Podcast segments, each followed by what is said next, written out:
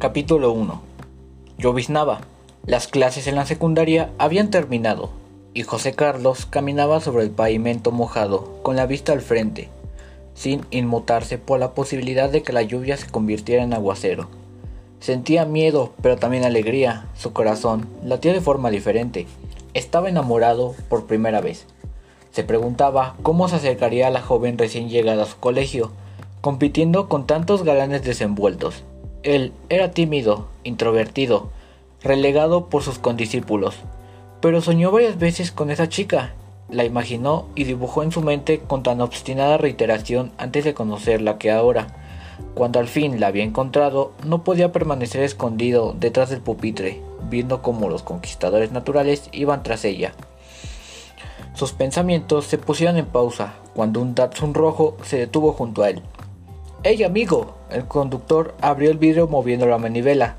¿Sabes dónde se encuentra la Escuela Secundaria Tecnológica 128? Claro, contestó. De allá vengo. Regrese por esa calle y después...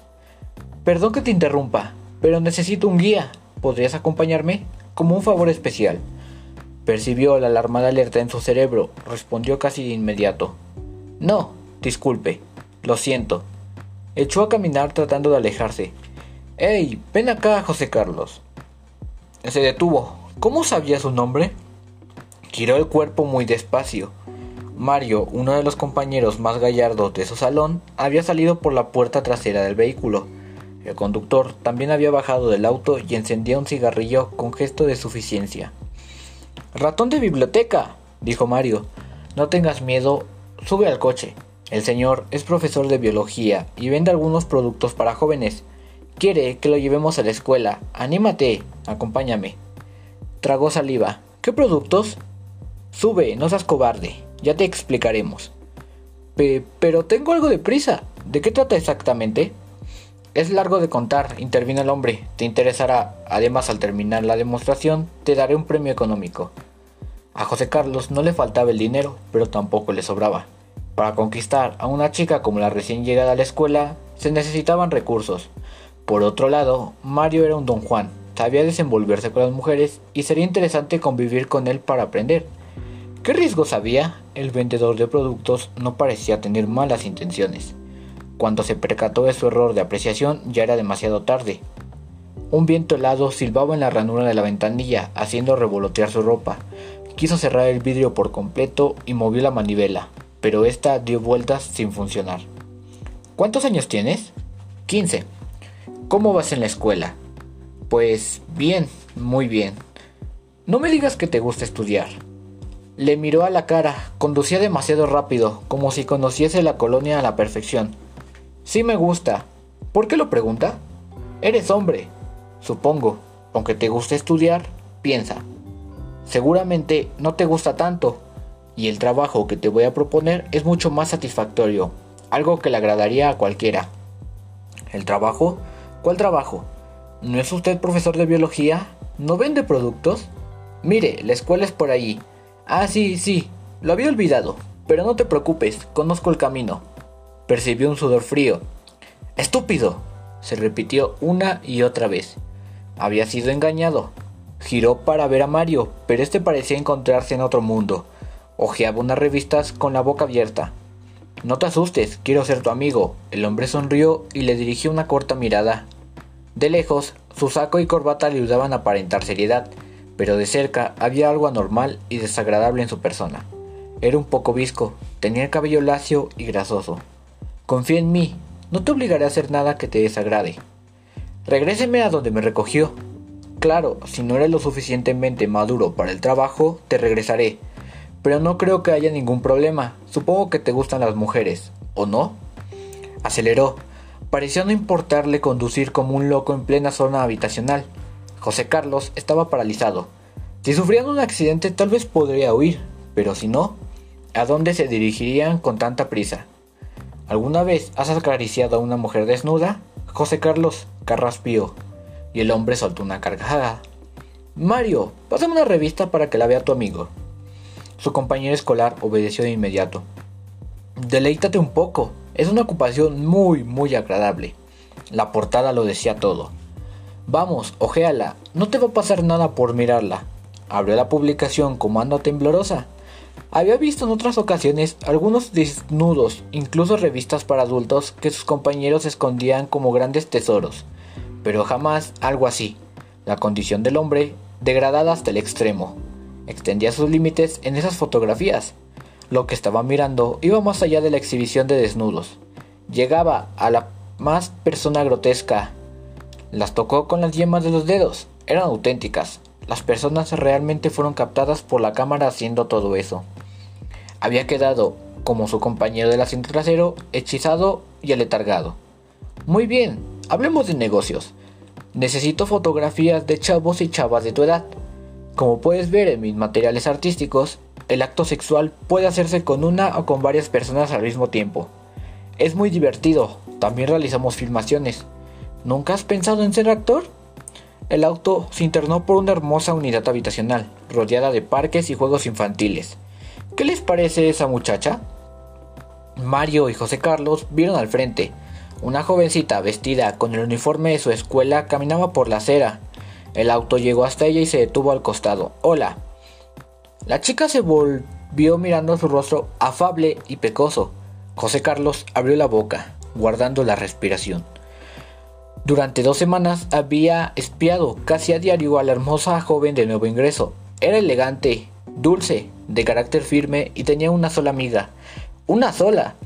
La pecosa que estaba a punto de ser abordada por el pornógrafo. ¿Qué tal, linda? dijo el tipo. Necesitamos tu ayuda. Nos perdimos y no conocemos estos rumbos. Queremos encontrar una escuela secundaria. Pues mire, hay una muy cerca. No, no, Queremos que nos lleves, vendemos productos y quizás tú conozcas a alguien que se interese. Si nos acompañas, te daré una comisión. ¿Sí nos?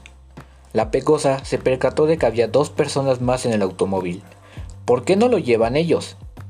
José Carlos cerró el ejemplar de la revista y accionó la palanca para abrir la portezuela. Se escuchó un golpe seco. El tipo se volvió con la velocidad de una fiera y sonrió, sardónico. Solo se abre por fuera, tranquilízate o te irá mal. Las manijas habían sido arregladas para que quien subiera al coche quedara atrapado. ¿Cómo te llamas? Ariadne. Tú debes de conocer a varias muchachas y ellos no, comentó el tipo jadeando. Si nos deleitas con tu compañía unos minutos, te regresaré hasta aquí y te daré algo de dinero. ¿Qué productos venden? El hombre le mostró un ejemplar del material. Mario había dejado su propio entretenimiento y se había inclinado hacia adelante, atento a lo que estaba sucediendo. Pero la vergüenza y la sospecha de saberse cerca de su primera experiencia sexual lo hacían esconderse detrás de la cabeza del conductor. Ariadne se había quedado inmóvil, con un gesto de asombro. Sin tomar la revista, el hombre la ojeaba frente a ella. ¿Cómo ves? Es atrayente, ¿verdad? La joven permanecía callada, aunque estaba asustada no dejaba de observar las fotografías. El hombre sacó una caja debajo del asiento y la abrió para mostrar el contenido a la chica. Cuando esté sola es para esto. ¿La conocías? Funciona de maravilla. Es como el verdadero. Vamos, no te avergüences. Tócalo, siente su textura. La joven observó el instrumento y luego miró a José Carlos. Ya te sentirás con más confianza, aseguró el hombre. Tenemos muchas otras cosas. La chica estaba pasmada. El hombre le hizo preguntas sobre su menstruación, sus sensaciones, sus problemas, y él respondió con monosílabos y movimientos de cabeza. Está bien, asintió al fin denotando un viso de suspicacia. Los acompañaré a la escuela, siempre y cuando me regresen aquí después. ¿Vive cerca? Sí, por la esquina donde va cruzando aquella muchacha. ¿Es tu compañera? ¿La conoces? Trae el mismo uniforme que tú. Estudia en mi escuela. Llámala. ¿Crees que querrá acompañarnos? José Carlos se quedó congelado. No podía ser verdad. Era demasiada desventura. Se trataba del estudiante de recién ingreso. El conductor tocó la bocina del automóvil y sacó el brazo para hacerle señales, invitándola a aproximarse. Ven, la llamó y luego comentó en voz baja. Así se completan las dos parejas. Este primer capítulo nos habla de lo descuidado que puede llegar a ser un adolescente por ir pensando en otras cosas en la calle. O sea, con otras cosas no me refiero a cosas malas, sino simplemente en algo que te pueda distraer de la realidad.